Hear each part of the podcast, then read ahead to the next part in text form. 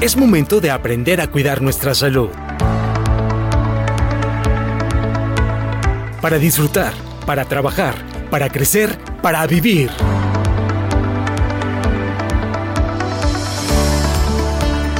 Porque en Veracruz le damos la bienvenida a la salud. Sano y veracruzano.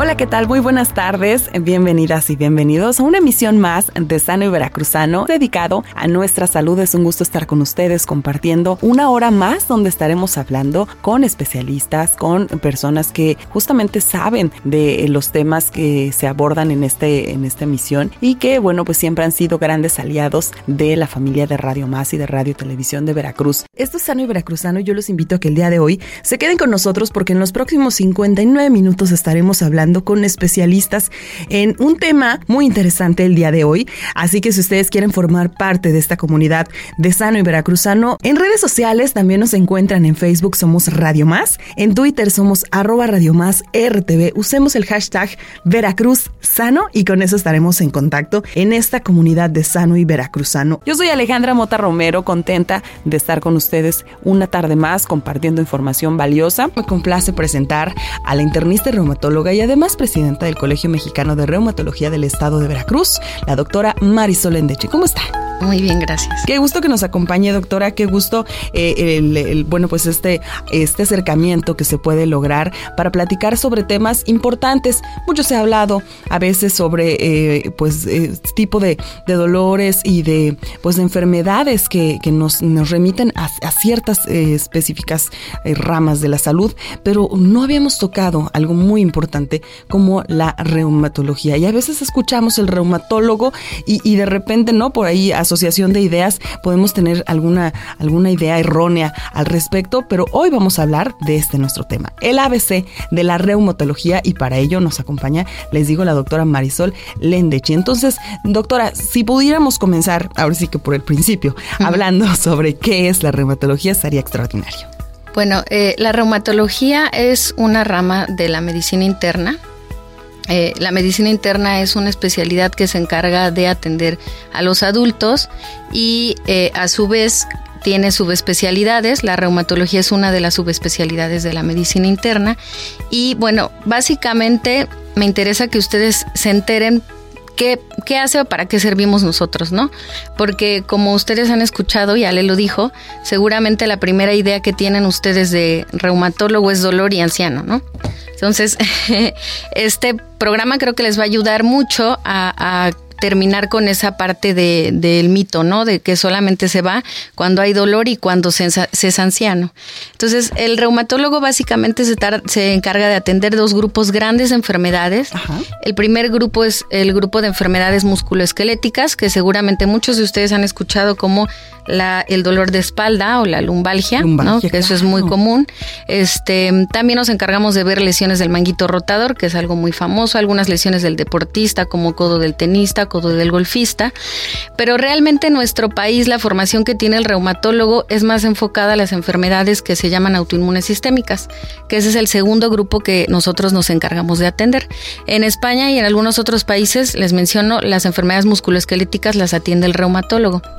En nuestro país somos bien poquitos reumatólogos y entonces eh, los traumatólogos nos ayudan a esta parte. Básicamente las enfermedades autoinmunes sistémicas son un gran grupo de enfermedades eh, que, básicamente suceden porque nuestro sistema de defensa decide de alguna u otra forma atacar algunos de nuestros órganos. Y seguramente ustedes también habrán escuchado muchas de estas enfermedades, como son la artritis reumatoide, lupus eritematoso generalizado, el escleroderma, el síndrome de Sjögren, y bueno, hay muchas otras enfermedades, ¿no? Pero en nuestro país, básicamente nosotros nos encargamos de atender las del grupo de autoinmunes sistémicas, es decir, de las que afectan varios órganos, porque el sistema de pierde el control y nos autoataca. Bien, decía y, de manera muy atinada que nosotros a veces recurrimos para algunos de estos padecimientos que por ahí tenemos. De, primera instancia todos nos creemos médicos, ve, ve con el traumatólogo. Entonces, eh, sí, sí se apoyan, pero pues la persona indicada en este caso pues son también los reumatólogos. Eh, es importante, eh, doctora, que la gente que nos está escuchando y que de repente, pues sí, al, al no existir tantos reumatólogos en el país, no tenga la referencia de primer nivel de acudir al reumatólogo, pero si he de identificar algunos síntomas, algunos padecimientos, incluso alguna enfermedad que me haga sospechar que más bien el área de especialidad a la que debo de, de acercarme es a la reumatología, pudiéramos enlistar algunos síntomas que, que nos califiquen como pacientes de un reumatólogo. Sí, bueno, algunos de los síntomas son difíciles de, de, de evaluar por el paciente, ¿no? De hecho, mucho de lo que se hace el diagnóstico a través de nosotros es por médicos generales, internistas y familiares, pero básicamente les voy a dar un listado que no es pequeño para que ustedes identifiquen si tienen alguno de estos síntomas. Bueno, el primer lugar de síntomas se los lleva el dolor articular, sin duda, ¿no? El dolor articular y algo que llamamos rigidez matutina, que eso significa, en palabras populares, eh, sentir tiesas las manos cuando me levanto. Ese es un síntoma muy importante de enfermedad reumatológica. Eh, el dolor de espalda baja, eso se llama lumbalgia, pero esta lumbalgia es diferente a la que sucede por, por movilidad. Al contrario, esta lumbalgia sucede en gente de menos de 35 años y empeora eh, con, el, con el reposo, a diferencia de la lumbalgia mecánica. ¿no? Eh, cuando hay sequedad de ojos o bocas sin alguna razón aparente, esto es algo muy común. habitualmente este grupo de pacientes llega con pues refiriendo ojo y boca seca a edades muy jóvenes y bueno, es de pensarse obviamente que nadie se seca joven, ¿no? Eh, eh, incluso la gente de 50, 60 años no tiene por qué estar seco de las mucosas.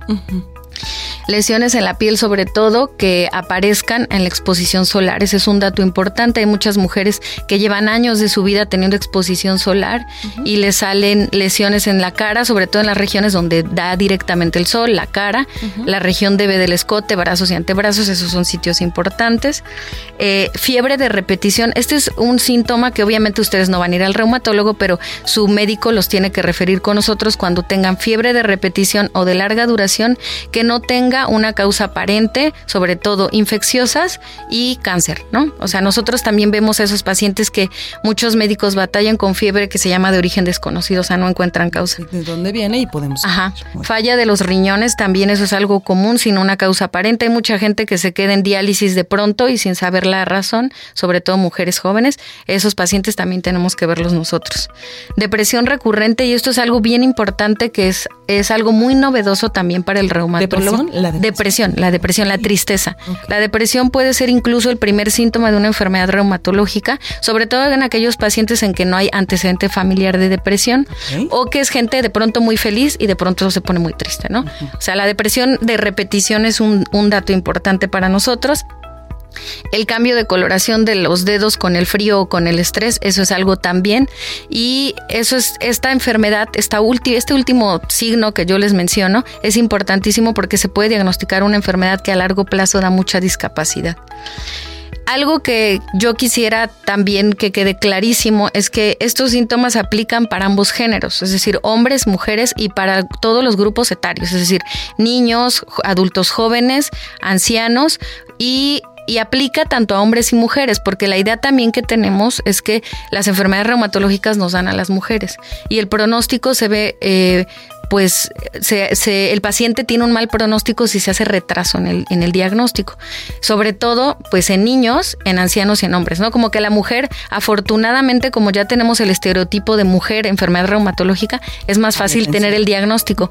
Pero es muy importante que también los médicos que están escuchando esta, esta plática, pues que estén enterados que es importante que si tienen signos o síntomas de lo que les acabo de decir, independientemente del grupo etario y el género, todos entran, ¿no? Perfecto.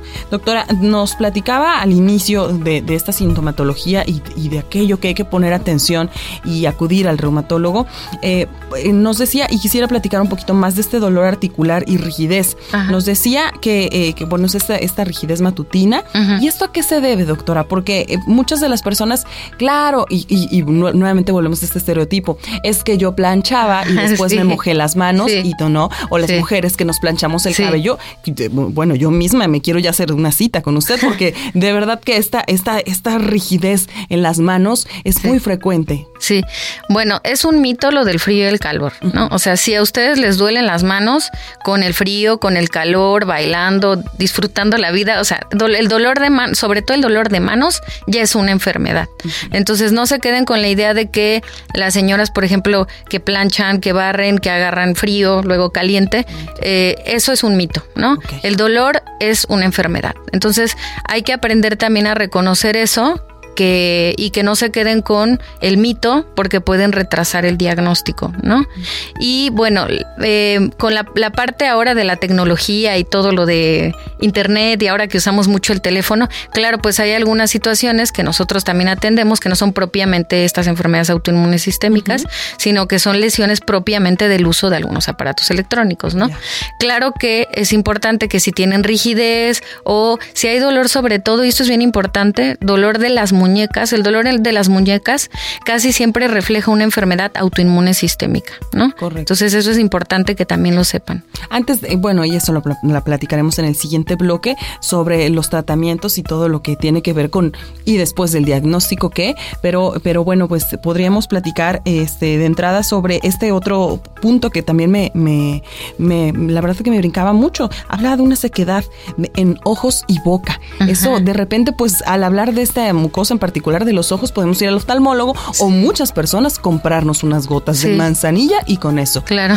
¿Cuál, cuál es la relación entonces de la del reumatología con esta sequedad del Bueno, existe una enfermedad que no es nada común y en nuestra población, estoy hablando del estado de Veracruz, yo creo que se lleva entre los primeros tres lugares de enfermedad reumatológica. Es una enfermedad que es más prevalente en los europeos y bueno, ustedes saben que nuestra población pues eh, tiene muchas, muchas colonias todavía que son europeas, italianas y francesas, y entonces es una enfermedad, el Sjogren es una enfermedad que se caracteriza por ojo y boca seca, sobre todo en mujeres, ¿no? Recuerden, es sobre todo en mujeres, pero no nada más en mujeres, y es una sequedad de ojos que es de moderada a severa, o sea, la gente puede tener sequedad de ojos leve después de una cirugía para corrección de miopía, astigmatismo, etcétera, pero aquella sequedad de ojos que es desproporcionada para la edad ya debe, ya requiere un estudio a fondo, ¿no? Y la sequedad de boca también. Yo frecuentemente tengo pacientes que retrasan el diagnóstico porque creen que tienen diabetes, ¿no? Eso es algo muy común. Y la gente va y como ahora es muy libre la toma de los estudios, va, se pide su glucosa. Y bueno, si, si además tiene diabetes, complica un poco más el diagnóstico porque tiene doble causa de sequedad de boca, ¿no? Claro, pues la importancia nuevamente, y lo reitero siempre en cada programa de Sano y Veracruzano, sale esta, esta recomendación que les hacemos, la importancia de una buena historia clínica y le podemos mentir a quien queramos, pero no a nuestros médicos, nuestras personas especialistas en salud. Hay que decirles todo, todo lo que hay detrás, ¿no? Padres, madres, eh, todas las personas que de nuestra familia que pueden tener ahí algún antecedente porque eso puede dar una claridad impresionante a la hora de llegar a un diagnóstico, ¿es correcto? Sí. Bien, vamos a hacer una pausa, doctora, si le parece, la primera de ellas, pero estamos hablando el ABC de la reumatología. Nos acompaña la doctora Marisol Lendechi y volvemos con más aquí en Sano y Veracruz. Respiramos profundo. Estiramos el cuerpo. Despejamos la mente. Eso es. Ahora vamos a un corte y regresamos.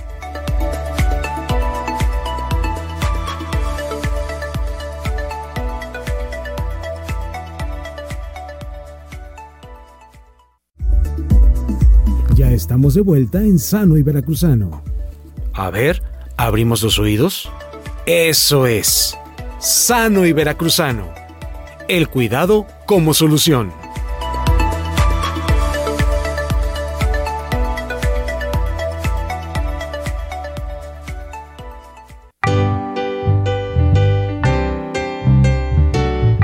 Somos Sano y Veracruzano a través de Radio Más, la radio de los veracruzanos. En esta ocasión, el ABC de la reumatología, platicando con nuestra doctora especialista. Ella es internista y también es reumatóloga y además es presidenta del Colegio Mexicano de Reumatología del Estado de Veracruz, la doctora Marisol Lendechi, y estamos hablando sobre la reumatología. ¿Qué es lo que hace un reumatólogo y en qué momento hay que decir?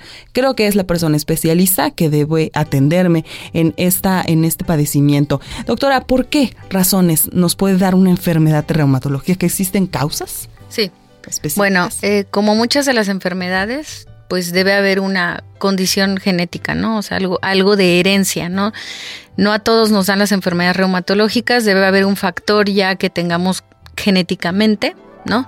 Pero afortunadamente pues no siempre nos dan, o sea, no siempre se desarrollan, pero hay algo que nosotros llamamos disparadores, que es como prender el switch al gen, ¿no? y que nos dé la enfermedad, exacto, como un activador, digamos, lo hace un disparador. Y esto, pues se han reconocido varios agentes, sobre todo la cuestión ambiental. El cigarro, como ustedes saben, ya se ha asociado a cáncer, pero también a otras cosas, a riesgo de infarto, y no se quedan atrás las enfermedades reumatológicas. Tanto la artritis reumatoide como el, eh, muchas de las enfermedades como el lupus, sobre sobre todo la artritis, es un disparador importante para, para las enfermedades el, cigarro, perdón, para las enfermedades reumatológicas. Algunos otros agentes ambientales, eh, por ejemplo, los virus, las bacterias. Hay muchos casos de pacientes que tienen mucha predisposición familiar y después de una infección, por ejemplo, en la época esta que hubo muy interesante de chikungunya y zika, muchos pacientes quedaron con artritis crónica. Entonces, parece que hay algún factor, obviamente genético y los disparadores que pueden ser de tipo ambiental o infecciosos, ¿no? Esos son los agentes que se han determinado que pueden hacer que se desarrolle una enfermedad reumatológica. En cuanto al dengue, ahora, doctora, que, tenemos este, este tema de salud, digamos, pública, también es uno de los agentes que podría... Podría ser, de hecho, es, es algo bien interesante. Ahora estamos viendo al dengue en eh, que tiene manifestaciones muy importantes reumatológicas. Los pacientes se quejan de muchísimo dolor articular. Bueno, eso siempre, ¿no? Pero ahora sí hemos encontrado artritis, es decir, inflamación como tal. A veces los pacientes se quejaban solo de dolor, pero no, cuando los revisamos no encontramos inflamación y ahora estamos encontrando verdadera inflamación articular. Entonces sí, no extrañaría nada que después del dengue muchos pacientes que tienen predisposición familiar tengan alguna enfermedad reumatológica, sobre todo alguna forma de, de artritis por ejemplo, artritis reumatoide. ¿Son hereditarias las enfermedades reumatoides? Sí, sí, pero no del todo. Es decir, hay, hay formas de heredar las enfermedades, ¿no? Ustedes saben que la diabetes es una enfermedad que se hereda y si engordamos, si tenemos una mala alimentación, si no hacemos ejercicio, nos va a dar, ¿no? Afortunadamente, las enfermedades reumatológicas requieren de más factores para que nos den. O sea, un solo disparador tal vez no es suficiente, se requieren más cosas. Bien. Pero no se hereda igual que la diabetes y la hipertensión. Y como, como en todas las enfermedades es importante el diagnóstico oportuno, el, a las primeras eh, no síntomas poco rojos por ahí que se nos enciendan, acudir al especialista y en el mejor de los casos este si es un médico de primer nivel nos va a llevar a, con un especialista, pero recalcar doctora la importancia de acudir y de llegar pronto a un, a un diagnóstico con la persona especialista en reumatología. Bueno, sí, esto es muy, muy importante porque eh, Voy a ponerles un ejemplo, siempre tomo el ejemplo de la diabetes porque es la enfermedad más conocida en el mundo. Habitualmente cuando hacemos diagnóstico de diabetes, la enfermedad lleva entre 10 y 15 años, ¿no? En las enfermedades reumatológicas no nos podemos dar este lujo. 10, 15 años significan discapacidad laboral, significan deformidad articular, significan pérdida de algún órgano importante. Entonces, no nos podemos dar el lujo precisamente porque bien puede ser una enfermedad tan tranquila que ustedes estén viviendo afuera con un dolor de muñeca y de pie. Porque el dolor. me duele y, amanezco y me duele mucho y me estiro y ya se me va olvidando. No es que se nos pase, aprendemos a vivir con el dolor. Exacto. Entonces, estas enfermedades puede ser una enfermedad eh, tan tranquila como que nunca se deformen, como que solo de dolor, pero bueno, el dolor es suficiente para ir al médico, ¿no? Pero también puede ser enfermedades que comprometan algún órgano. Entonces, estos 10, 15 años que tenemos en otras enfermedades como la diabetes, nosotros no podemos tenerlos, ¿no? Puede implicar discapacidad física, discapacidad laboral eh, pérdida de algún órgano, de la función de un órgano, ¿no? Entonces sí, no, no se puede esperar. O sea, es, por eso que les dije todos los síntomas. Creo que intenté abarcar la mayoría. Claro, hacemos más cosas, pero eh, esos 10, 11 puntos que les mencioné son cosas importantes para que ustedes acudan y el médico también sea consciente de que hay un punto en el cual hay que enviar al reumatólogo, ¿no? Sobre todo por esta cuestión del pronóstico y de la pérdida de la función de algunos órganos. Y, y doctora, y es importante, para esto se abren los espacios y los micrófonos y sobre todo este que Y Veracruzano para enfatizar sobre eh, la, conciencia que debemos hacer nosotros y responsabilizarnos. Si nos escucha parte médica, por supuesto que también, pero nosotros, las personas, los pacientes, hacer conciencia de, sin asustarnos y sin y si caer ¿no? en, psicosis, hasta qué alcance puede tener, ¿no? De verdad, no tratarlo o ir normalizando. Hablaba de pérdida de las funciones, fuera de micrófonos me decía de lo que puede llevar una algo tan simple como tener resecos los ojitos, lo que puede llevar, ¿no? Hablamos de pérdidas de visión. Sí, claro. Bueno, sí, eso es importante. Claro, los síntomas que yo les dije, muchos de ellos, si se dieron cuenta, como tres o cuatro ustedes los pueden detectar, ¿no? Afortunadamente son la mayor parte de las enfermedades, o sea, si nosotros tuviéramos que poner en una lista de las enfermedades reumatológicas más importantes, pues la fibromialgia, osteoartritis, artritis reumatoide, lupus y Sjögren son las primeras, ¿no? Y entonces estas enfermedades, pues afortunadamente se han difundido mucho. Los médicos de primer nivel de atención las saben diagnosticar y básicamente con que ustedes repasen la lista de lo que les dije, pueden pedirle a su médico que los envíe o ustedes directamente ir. Yo cuando les enseño a mis alumnos reumatología siempre les digo que exageren ¿no? este, claro, no caer en el pánico, pero sí, sí darle la importancia al dolor, porque es algo que se vuelve tan trivial, ¿no? Este, como usted lo dice, que la gente aprende a vivir con dolor y entonces me tomo un analgésico. Eh, de pronto, si está muy fea la cosa, me tomo prednisona, cortisona, ¿no? Y pues ya el problema se acabó, pero la realidad es que el problema no termina ahí, ¿no? Correcto. Eh, doctora, ¿qué pasa? ¿Qué pasa si, si no tenemos si tenemos una enfermedad eh, ya realmente diagnosticada como reumatológica y no recibimos tratamiento, si pasa el tiempo, el, como dice usted, lo vamos ahí con paliativos que se nos vaya pasando o incluso con algún, algunas medicinas tradicionales o medicina alternativa, ¿qué pasa si no recibimos tratamiento farmacológico? O, eh, y o, usted corríjame si tiene ah, también algún tipo de, terapia o algo Sí, sí, claro. Bueno, sí, las enfermedades reumatológicas se tratan de múltiples formas, ¿no?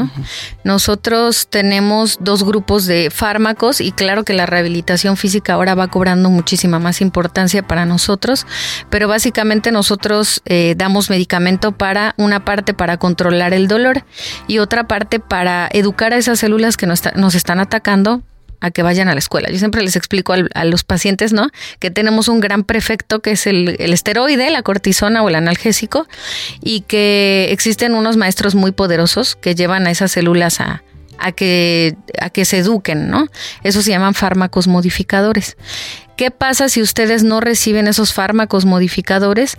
Puede ser una enfermedad muy leve que afortunadamente sí tengo que decírselos para que no entren en pánico. La mayor parte de las enfermedades reumatológicas son enfermedades entre comillas tranquilas, ¿no? Es por eso que ustedes viven con dolor y no pasa nada, ¿no? Aparentemente. Y un grupo pequeño, si hablamos de números, de cada 100 pacientes que padecen una enfermedad reumatológica, tal vez el 90 90 de ellos estarán sin un daño grave a largo plazo y 10 sí con un daño grave, ¿no? Entonces, eh, no es para que se confíen porque sean de los 90 que no les va mal, ¿no? Porque puede ser de los 10 que les va mal, ¿no? Entonces, sí la atención eh, es importante y sí el recibir los fármacos adecuados, porque muchas veces si van con algunos médicos que eh, no son eh, los especialistas en el área, les van a dar cortisona, van a mejorar los síntomas, por supuesto, pero no les están dando ese gran maestro que va a reeducar a las células, ¿no? Excelente. Pues el ABC de la reumatología era un tema que nos debíamos aquí en Sano y Veracruzano. Vamos a una pausa. Volvemos con más. Respiramos profundo. Estiramos el cuerpo. Despejamos la mente. Eso es. Ahora vamos a un corte y regresamos.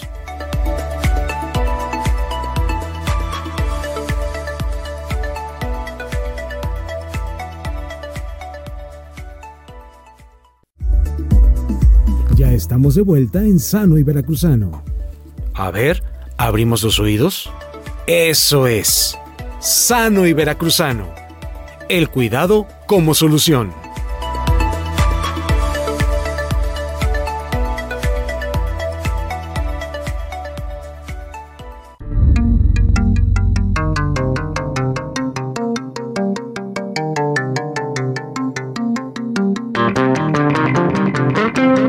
Gracias a usted que está con nosotros aquí en, Radio Más, la radio de los veracruzanos. Hoy hablando del ABC de la reumatología, un programa dedicado específicamente a conocer todo lo que tiene que ver con esta especialidad, qué es lo que hace un reumatólogo y más importante aún, si yo tengo tal o cual síntoma, puede ser eh, problema de acudir con una persona especialista en reumatología. Por ello, hoy le damos el agradecimiento a la internista reumatóloga, doctora Marisol Endechi, que nos está llevando de la mano con, por, para conocer un poco más de esta enfermedad. Doctora, si le parece bien, comenzamos con las preguntas que nos han llegado. Y eh, bueno, pues la primera dice, tengo 50 años, jugué mucho voleibol hace dos semanas, eh, meses, me duele mucho el hombro derecho y si lo pongo en movimiento, desaparece. Tengo diabetes, pero el dolor es reumatoide, doctora. Bueno, aquí hay varias cosas porque los pacientes con diabetes también pueden tener eh, manifestaciones reumatológicas, ¿no? Probablemente es alguna lesión del deporte, pero también la diabetes puede dar algunas lesiones que se llaman capsulitis adhesiva, ¿no? Que tiene relación con, con lesión del, del hombro. Entonces es poco probable que sea una enfermedad autoinmune sistémica, pero sí es una enfermedad que podría ver el reumatólogo. Si el reumatólogo encuentra que además hay otros sitios de inflamación o dolor articular, entonces sí requerirá tratamiento específico. Pero parece que este caso en particular es más bien alguna lesión del deporte o asociado a la diabetes. Sí obedece más bien. Sí, más bien obedece a causas mecánicas o, o secundarias a la diabetes. Excelente. Otra pregunta dice, los pacientes con padecimientos reumatológicos generalmente pasamos un largo peregrinar con diversas especialidades hasta que al llegar con la reumatóloga de repente todo parece muy claro y encontramos el camino correcto. Es, es lo que él nos comparte y le agradecemos de verdad que sí. Eh, Lupita nos mm, también Viveros nos dice, no hay que tener miedo al diagnóstico ni tratar de evadirlo. Llevando a cabo sus instrucciones se consigue la mejoría, es lo que nos, nos dice. Y efectivamente muchas veces, y hemos escuchado, de verdad, yo en mi familia no tenía idea cuántas veces lo he escuchado, ¿para qué voy si ya sé que estoy mal? Sí, No con miedo, ¿no? Ir con el doctor y que de repente se confirmen estos resultados. A veces pueden ser menos graves de lo que nos imaginamos. Sí, gracias Lupita. otro, otro comentario dice, buenos días, estoy escuchando por primera vez esta difusora, soy de Tatancahuitz, de San Luis Potosí, y bueno, pues desde qué ciudad transmitimos es de Jalapa, Veracruz, muchas gracias a Pascual Maldonado, que además felicita a la doctora y, le parece un interesante tema. Nos llega aquí otra pregunta de una persona anónima, ella dice que refiere dolores en las manos, que también cuando despierta se le tiene entumido en las articulaciones Exacto. y en los pies, que le comentaron que era hemorragia de, de, en la columna, eh, pero tendrá que ver con algún tema Bueno, eh, sí, ahí sí parece que, que tiene importancia porque de hecho, es bien difícil que los pacientes reconozcan la rigidez, ¿no? El médico siempre usa terminología muy sofisticada, ¿no? Pero el paciente puede referir entumecimiento, sensación de que le estorban los dedos entre sí, como que trae un guante. Y esa sensación que tiene en las manos y en los pies sí requiere una atención del reumatólogo. No solamente es una articulación, son varias articulaciones, son ambas manos, ambos pies, y así puede empezar la artritis reumatoide. Entonces, sí se requiere una atención de reumatólogo. Sí es verdad que algunas lesiones en la espalda y las famosas hernias de disco eso pueden generar lesión en las piernas, la famosa, el famoso lesión del nervio ciático, ¿no? Pero, pero en específico en ellas yo creo que sí requiere atención de un reumatólogo, sí debería de ir a algún médico reumatólogo. Muy bien, gracias. La señora Guadalupe también nos comenta que hace unos años estaba cargando unos leños y que se quedó, dice aquí, trabada. Sí. Imagino que ya no se podía mover, levantar. Eh, después, con medicamento, fue cediendo y se pudo caminar. Sin embargo, continúa con este padecimiento y este dolor y, tiene miedo de volver a pasar por esta situación. Ahí también referimos. Este. Eh, sí, esa es, esa es la famosa lumbalgia mecánica, ¿no? Ah. Eso, eso, le sucedió cargando algo pesado, ¿no? Eso sí lo trata el reumatólogo, pero aquí la verdad es que el tratamiento es disminuir el peso, y, eh, o sea, disminuir el peso corporal y no cargar cosas pesadas. Eso no requiere una atención tan especializada. De hecho, los médicos generales y familiares son capaces de atender estos padecimientos. Ese es un padecimiento de primer nivel de atención. Muy bien. Gracias. Eh, José Luis nos pregunta, ¿cuando hace frío las personas que tienen enfermedades reumáticas la pasan peor? Sí, este, e, eso en realidad es algo bien interesante porque no está escrito en ningún libro, en ningún artículo de los de que nosotros leemos, pero la realidad es que en la época de frío es cuando nosotros tenemos más a los pacientes con enfermedad reumatológica. Sí, sí pueden aumentar los síntomas. Eso no es un mito, eso sí es una realidad. ok, gracias. Lupita dice, si te duelen los huesos puede ser reumas. ¿Y qué son las reumas? Ajá, bueno, eh, la reuma significa dolor, simplemente, ¿no? O sea, me puede doler la cabeza, me puede doler el pie, ¿no? Y si les duelen los huesos, sí hay que ir al reumatólogo. Ahora, el dolor de huesos es diferente al dolor articular, pero les menciono nuevamente que a veces para el paciente es muy difícil diferenciar entre el dolor de la coyuntura, ¿no? Como, como se llama popularmente, o el dolor de huesos. Si hay dolor de huesos, vayan al reumatólogo. Excelente. Pues muchas gracias a todos ustedes que hicieron posible esta sección de preguntas. Y nosotros, doctora, si le parece bien, continuamos con el programa. Y eh, bueno, pues ya, ya habíamos hablado sobre el qué sucede, cuáles podrían ser las grandes complicaciones eh, si tenemos una enfermedad reumatológica y no recibimos tratamiento. En cuanto al tratamiento farmacológico, ya nos platicó un poquito, pero estaría importante eh, abundar un poquito más sobre la rehabilitación física, porque nos decía que este padecimiento puede atacar o puede suceder en cualquier edad de nuestra vida. Hablamos incluso de reumatología pediátrica. Sí, sí. Pero en el caso de las personas adultas mayores, donde la movilidad ya está tantito comprometida, ¿cómo, hablamos de este tipo de rehabilitación? Bueno, no, la rehabilitación física no aplica solamente a la población geriátrica. La rehabilitación física en muchos estudios eh, de enfermedades reumatológicas se debe de ofrecer a todos los grupos de edad. Esto también es una cuestión como de mito, ¿no? O sea, como que el anciano es el más amolado, ¿no? Entonces, ese pobrecito, no, y no es verdad, ¿no? O sea, realmente la población geriátrica es población geriátrica, no es una no es llegar a la edad de la vejez no es una enfermedad, es otro otra etapa de la vida, ¿no? Entonces, esta parte de porque soy anciano debo de tener un cuidado especial, eso también es digo, yo no soy geriatra, pero es algo que defiendo mucho con el paciente, ¿no? Entonces, la rehabilitación física se debe de ofrecer a todos los grupos de edad. Hay múltiples estudios de enfermedades reumatológicas en los que el pronóstico, la movilidad y la funcionalidad es muchísimo mejor si hay rehabilitación física. Sobre todo en aquellas que afectan la parte articular, hay algunas enfermedades reumatológicas que dan destrucción de los músculos. Esas también mejoran porque obviamente la destrucción del músculo hace que yo pierda la fuerza y que entonces tenga discapacidad para caminar, eh, pero en efecto debe ser a todos los grupos de edad.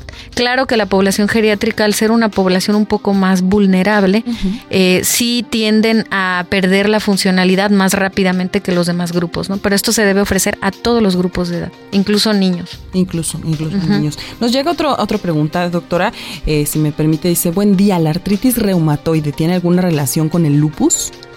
Eh, son, digamos que son como primas hermanas, ¿no? Yo siempre les explico que estas enfermedades pertenecen al mismo grupo. Finalmente, quien está enfermo es el sistema de defensa que nos autoataca. Eh, realmente hay un grupo de pacientes que pueden padecer ambas enfermedades, es la minoría. Si ponemos otra vez la proporción de cada mil pacientes que tienen artritis reumatoide, una tendrá una forma que se llama lupus, que es la asociación entre artritis reumatoide y lupus. Entonces, la respuesta a su pregunta es si tienen relación. Pues sí, si tienen relación, forman parte del grupo de enfermedades autoinmunes, pueden coexistir, también pueden coexistir, aunque es lo menos probable. ¿no? Excelente. Eh, doctora, hace rato también nos platicaba sobre el dolor lumbar y la lumbalgia. Nos llega una pregunta y es que a veces es muy común decir es que es la lumbalgia. Eh, en específica, específicamente, cuando hablamos de espalda baja y de, dolor lumbar, podríamos, eh, para las personas de Radio Más que nos están escuchando, ubicar más o menos la, la, zona para entender cuando sí. La lumbalgia es la parte más baja de la columna, lo que está pegado a las nalgas. Digamos, esa, si ustedes se tocan la parte alta de las nalgas, esa es la, parte lumbar, ¿no? Entonces, esto es importante, si tengo tiempo se los explico. Existen dos tipos de lumbalgia o dolor de espalda. Uno se llama mecánico y el otro se llama inflamatorio. El que compete al reumatólogo es el inflamatorio, es un dolor que sucede habitualmente en gente de menos de 35 años. También les menciono habitualmente en hombres, pero no solo en hombres hombres, o sea, característicamente sucede más en hombres, y es un dolor que mejora con el movimiento, a diferencia de lo que le pasaba a esta paciente que habló hace rato, que dijo que, que, se quedaba trabada. Ese no es un dolor inflamatorio, ese es un dolor mecánico. Entonces, regresando al dolor inflamatorio, menos de 35 años, casi siempre hombres, el dolor empeora con el reposo. Esto significa que el paciente cuando está dormido a veces se tiene que despertar para moverse. Son pacientes que tienen dolor en las nalgas, alternante, a veces una nalga, luego otra, y son pacientes que llegan al consultorio quejándose de que no pueden dormir. Se tienen que parar a caminar en la madrugada porque es cuando les da más el dolor. Eh, el dolor de tipo inflamatorio eh, mejora con analgésicos, algo que no sucede con, rápidamente con la lumbalgia mecánica, que es esta de origen al movimiento, ¿no? Y ahí sí tiene que ser un poco más agresivo. ah, claro, porque la lumbalgia inflamatoria es la, es la primera manifestación o puede ser la primera manifestación de un grupo de enfermedades que se llaman espondiloartritis. Es por eso que es importante porque este puede ser el primer signo y síntoma de una enfermedad que puede dejar de discapacidad sobre todo y, puede mm, eh, generar dificultad para la movilidad de la columna. Hay, hay también preguntas ya sobre el, tratamiento con marihuana y sus ah, derivados. De esto hablaremos en el siguiente bloque. Vamos a una pausa, la última de ellas. Volvemos con más a San y Veracruzano. Respiramos profundo. Estiramos el cuerpo. Despejamos la mente. Eso es. Ahora vamos a un corte y regresamos.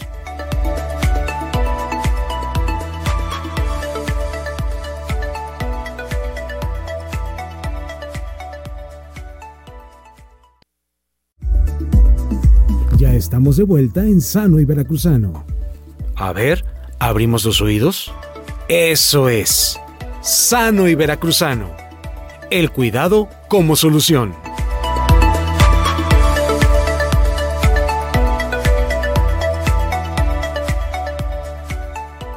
Muchísimas gracias a usted que está con nosotros. Doctora, antes de pasar al último bloque, al bloque eh, que cierra este programa, déjeme compartirle dos preguntas. Tratamientos de eh, eh, reumatológicos con marihuana. Bueno, no hay ningún estudio que avale la marihuana como parte del tratamiento farmacológico. Regreso a la historia de los maestros, ¿no? los maestros eh, de las enfermedades reumatológicas o los fármacos que modifican la enfermedad. La marihuana no pertenece a ninguno de los grupos que nosotros utilizamos, ni de los fármacos analgésicos, ni los que modifican la enfermedad obviamente pues ustedes van a tener mejoría porque la marihuana tiene muchas eh, cualidades, ¿no? Nos hace sentir bien en general, no solamente bien de las articulaciones. Y son fármacos que ahora se están viendo si se aprueban para cuestiones más bien oncológicas. Nosotras tenemos otras opciones para poder tratarlos a ustedes. ¿Tiene que ver la alimentación con esta enfermedad, la artritis reumatoide, alguna dieta? Mm, la verdad es que existen algunos estudios que se están haciendo actualmente. No tenemos una evidencia fuerte. Yo siempre les digo a los pacientes que yo estoy en su vida para que estén felices, ¿no? Quitarles la comida no es algo que yo prefiero hacer. Pero digo, claro, por supuesto, tener una dieta sana es muchísimo mejor que tener una dieta eh, inadecuada, ¿no? Claro que mejora. Hay muchos estudios en artritis reumatoide que la gente obesa tiene la enfermedad más agresiva, entonces ser delgado trae múltiples beneficios en las enfermedades reumatológicas. Y aquí sí les quiero dar una información eh, importante. Los ustedes como pacientes pueden encontrar información confiable. Les solicito de la manera más atenta que no busquen información eh, que frecuentemente en internet encuentran que no sirve, ¿no? Hay una página en YouTube que se llama Hablemos de Lupus.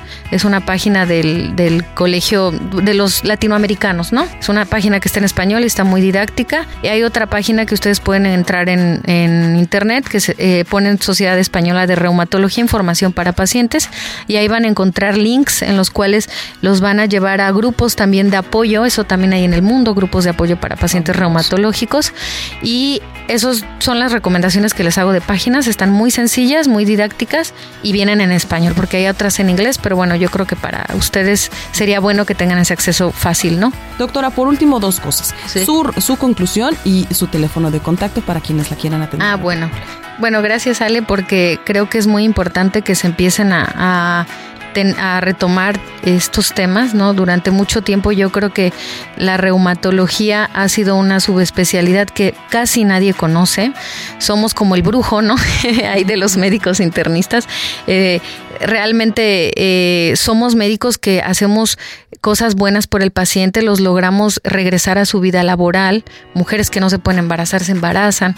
Entonces la verdad es que eh, la labor que nosotros hacemos es una, es una labor que ustedes deben conocer y el, bueno, mi teléfono de contacto es el mismo al que pueden hablar para el Congreso.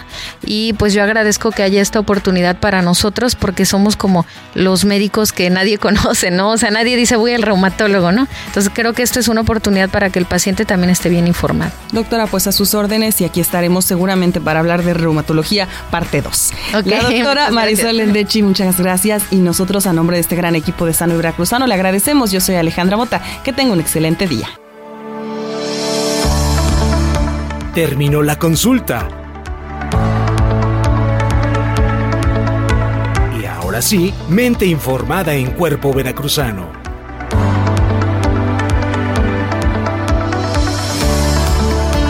Les esperamos el próximo miércoles a las 16 horas. En Sano y Veracruzano